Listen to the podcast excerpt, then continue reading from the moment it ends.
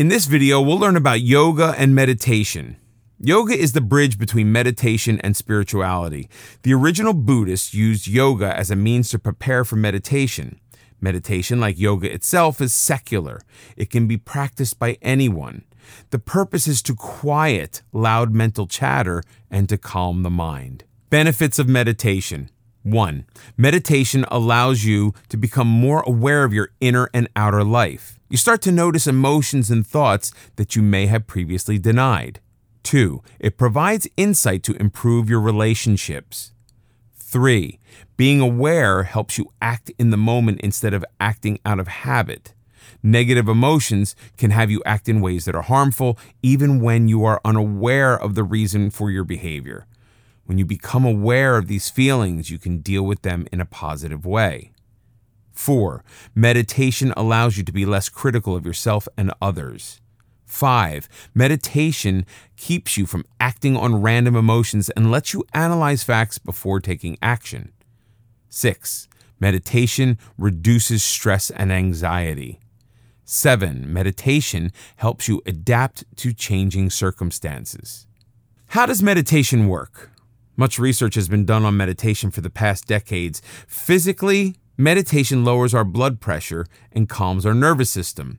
When we meditate, our heart rate and breathing slow down. Through greater awareness, meditation allows us to change the way we think about past experiences. If you were continuously put down as a child, you begin to accept it as normal. As an adult, those same feelings are deep within you. You expect to be put down, even if there's no reason for such expectation. Regular meditation can change that negativity to allow you to accept more positive thoughts and emotions.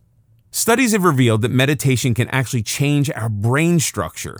People who meditate have enhanced areas dedicated to awareness and focus. A study at Harvard University has shown that while age can diminish certain areas of the brain, regular meditators retain the brain capacity of someone decades younger. For anyone seeking a higher level of existence, meditation clearly has much to offer. Another Harvard study showed that with regular meditation, areas of the brain that deal with fear and anxiety were reduced, while areas involving empathy and compassion became enlarged. Changing how our brain reacts is the ultimate in taking control of our lives. How to start meditating.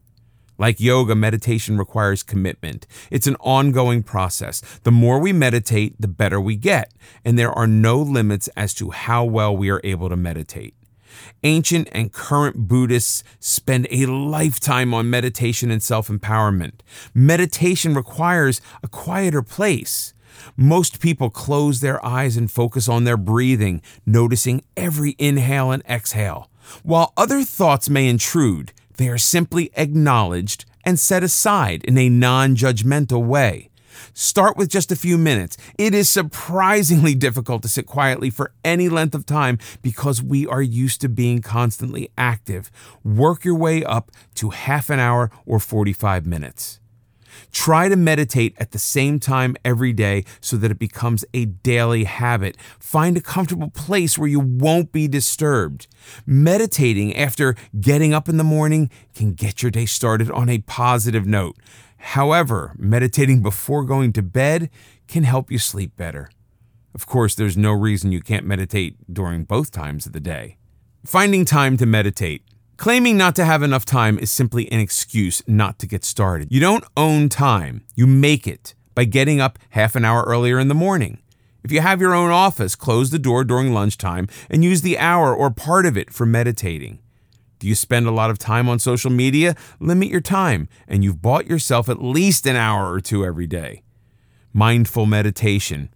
One of the most useful types of meditations is mindful meditation. It brings greater awareness to our thought and emotions. Many people are chained to negative thoughts, frequently about occurrences from years past. No matter how much time has passed, these emotions can still control our actions. Mindful meditation allows us to acknowledge those negative feelings, then put them aside so they no longer have the power to control us. Mindful meditation is based on one critical axiom that cannot be overstated you are not your thoughts. Some people feel controlled by their negative emotions. Mindful meditation puts you in control. Like yoga, meditation can change areas of the brain, increasing our ability for enjoyment and decreasing the areas responsible for depression and anxiety. Instead of having our mind jumbled with thoughts and feelings, mindfulness keeps us in the present to deal with what's happening now. This is a skill that can be learned. How to meditate mindfully. Mindful meditation couldn't be easier. If you can breathe, you can meditate.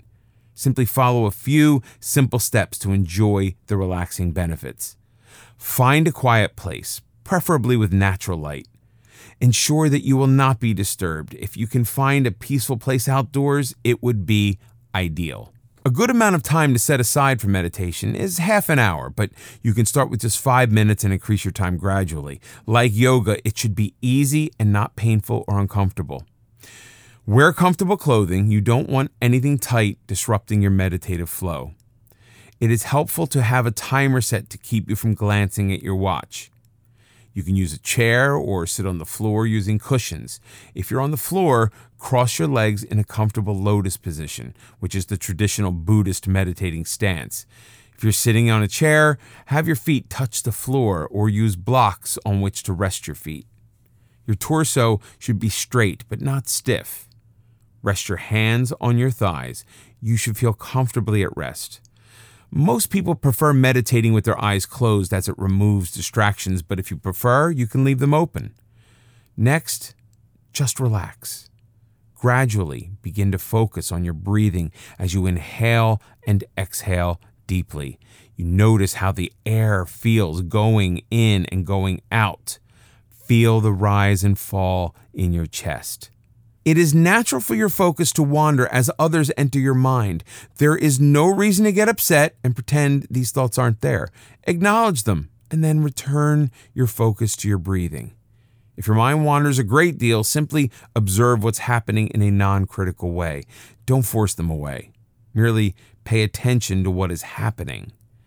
One way to increase your focus is by counting. Inhale, count one, exhale, count two, up to 20 then count in reverse. Remain still for a few minutes after you have finished meditating. Notice how you feel, your thoughts and emotions. Become an observer, not a critic. Meditation is as easy as this. Yet it can bring about powerful changes. When practiced with yoga, you will notice your mind and body working in natural harmony.